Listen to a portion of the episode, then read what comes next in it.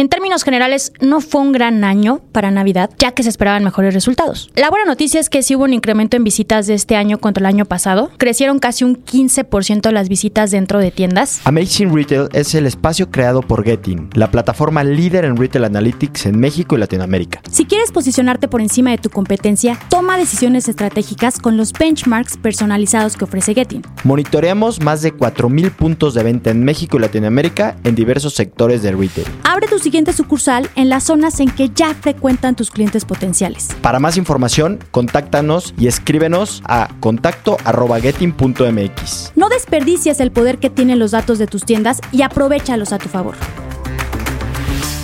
Bienvenidos a su podcast de confianza Amazing Retail. Yo soy Francisco. Y yo, Anabel. En este episodio tenemos los resultados del fin de semana más fuerte de diciembre y yo diría del, retail en todo el año. Pero antes queremos agradecerles por habernos escuchado en todo el 2023. Esta temporada 7 ha sido increíble y queremos decirles que próximamente tendremos una nueva temporada con más invitados y temas súper interesantes. Recuerden que pueden escuchar todos nuestros episodios en su plataforma de streaming favorita o en nuestra página web.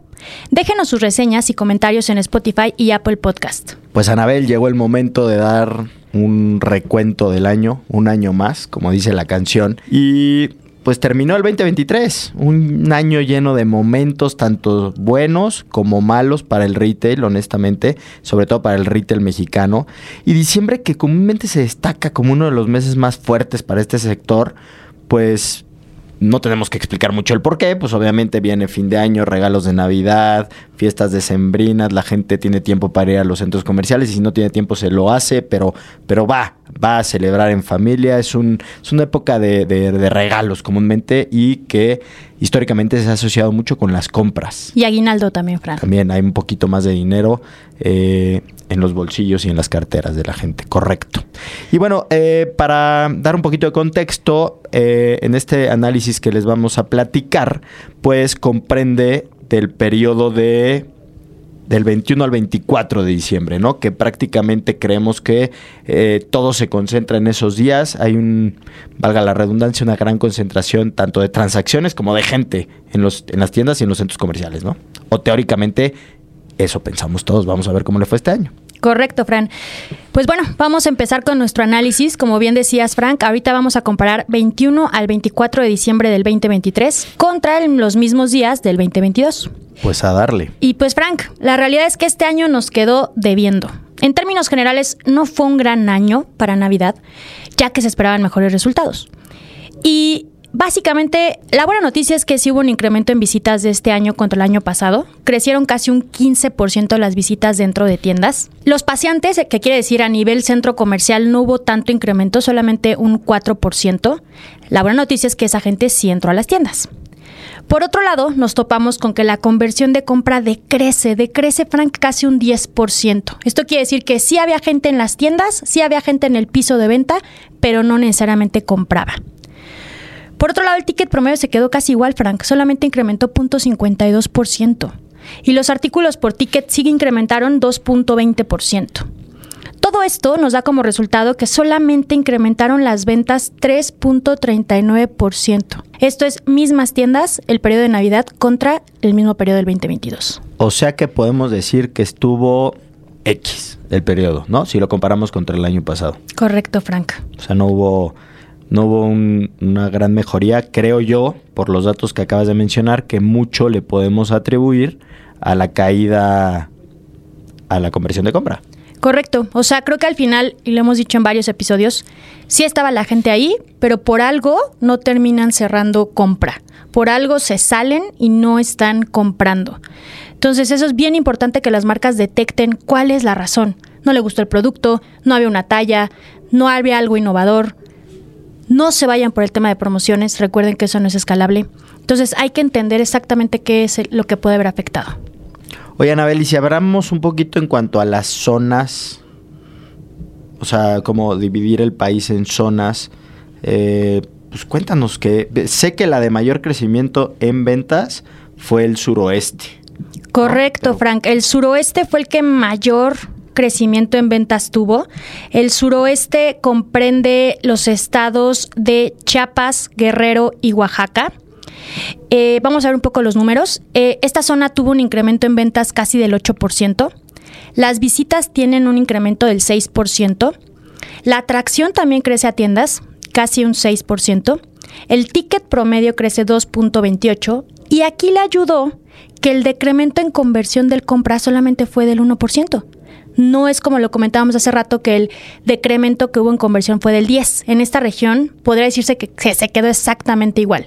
¿Esto qué quiere decir? Hubo más gente en las tiendas y convirtieron en la misma proporción que el año pasado. Y, ahora vámonos con lo malo. Sí, vámonos a la zona del país que tuvo menor crecimiento, que en este caso fue el noroeste del país. Cosa que es rarísimo porque esta región durante todo el 2023 habíamos visto que tenía incrementos interesantes. Esta zona comprende Chihuahua, Durango, Sinaloa y Sonora. Vamos a ver qué pasó aquí. Eh, las visitas incrementaron, Frank, 16%. Las tiendas fueron atractivas, pero la conversión de compra cayó casi un 7%. Y esto les generó tener una caída en ventas de casi 6%. Entonces hubo gente, pero no compraba. Y creo que es de las más fuertes por la conversión que deriva tener una caída más fuerte en ventas. ¿Qué te parece, Frank? Pues triste, triste porque esta es la temporada en donde las ventas deberían de repuntar, deberían de crecer, deberíamos de hacer un esfuerzo para, para subir eh, este indicador tan, tan relevante, evidentemente. Entonces, eh, creo que está padre el poderlo dividir en zonas y poner en especial ojo en qué hicimos diferente en cada zona.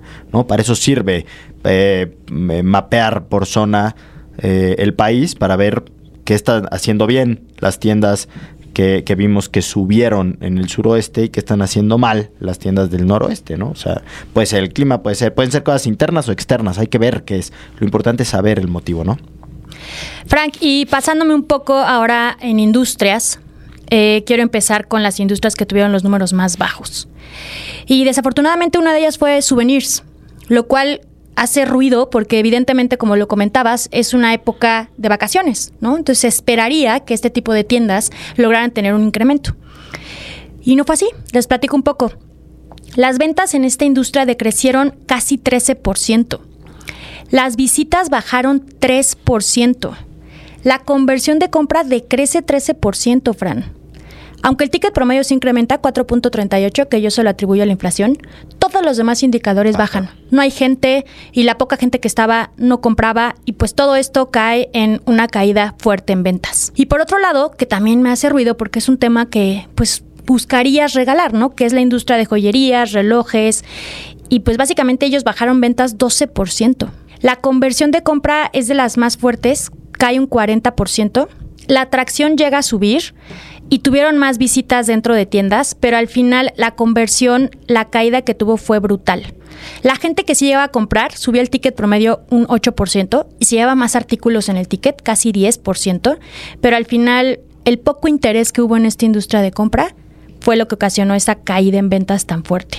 Creo que destacaría algo, o sea, la época se presta para que estas dos industrias les vaya bien y y esto sí nos sorprendió, ¿no? O sea, cuando lo vimos, como que va un poco en contra a lo que, a la percepción que tendría cualquier persona por la época. Correcto. Pues bueno, Frank, y también tenemos el otro lado de la moneda, que es una industria a la cual le fue maravilloso en esta Navidad, que hace sentido con los resultados.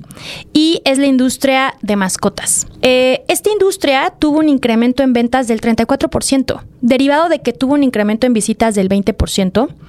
La conversión sí llega a caer casi un 17%. ¿Qué tiempo? Ahí me gustaría apuntar algo. También es un poco lógico porque mucha gente entra a ver.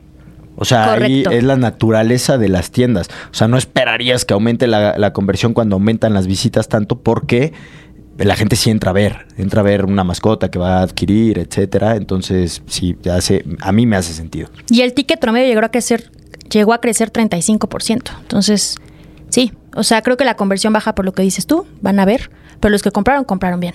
¿no? Sí, gastaron. Y pues no sé, Frank, ¿qué piensas de estos resultados de esta Navidad? ¿Cómo lo sientes? Pues mira, creo que hay que hablar positivo Eh, lo bueno es que, nos mantuvimos o se mantuvo la industria, que eso es bueno. O sea, yo siempre soy un fiel creyente que mantener, de mantenerte para arriba todo es bueno, ¿no? no quizás no es lo que esperaban muchos, sí, eh, pero bueno, al menos dentro de lo menos malo, si lo quieren llamar así, pues no, no cayó. ¿No? La industria como tal, se ve ya una firme recuperación, se ve que este año pues ya estamos con presupuestos mucho más, eh, o las marcas deberían de tener presupuestos ya mucho más apegados a la, a la realidad que vivimos, ya olvidándonos por completo de que si pandemia, no pandemia, si hubo, no hubo, ya ahorita es un 2024 que nos nos, nos hace ser creativos, trabajar, tener datos, analizar información y ponernos a trabajar, ¿no? Creo que yo rescataría toda esa parte buena. Viene muchísima tecnología. Aquí en, en, en varios episodios hemos traído gente que se dedica, que tiene herramientas para ayudar a las tiendas a cada vez ser mejores, a tener mejores experiencias, a vender más, a ser más rentables. Entonces, creo que por ahí va. O sea, la tendencia es ahí. O sea, ya estamos ahí, ya tenemos las herramientas, están al alcance. Hay que empezar a aplicar cosas, ¿no? Y hay que empezar a medir y ver resultados. Y creo que va a ser un excelente 2024 para todos y para todos los que quieran, ¿no? Eso también, o sea, el que el que siga todavía dudando que si la información es buena o mala, hay que usarla o no, creo que va a tener problemas.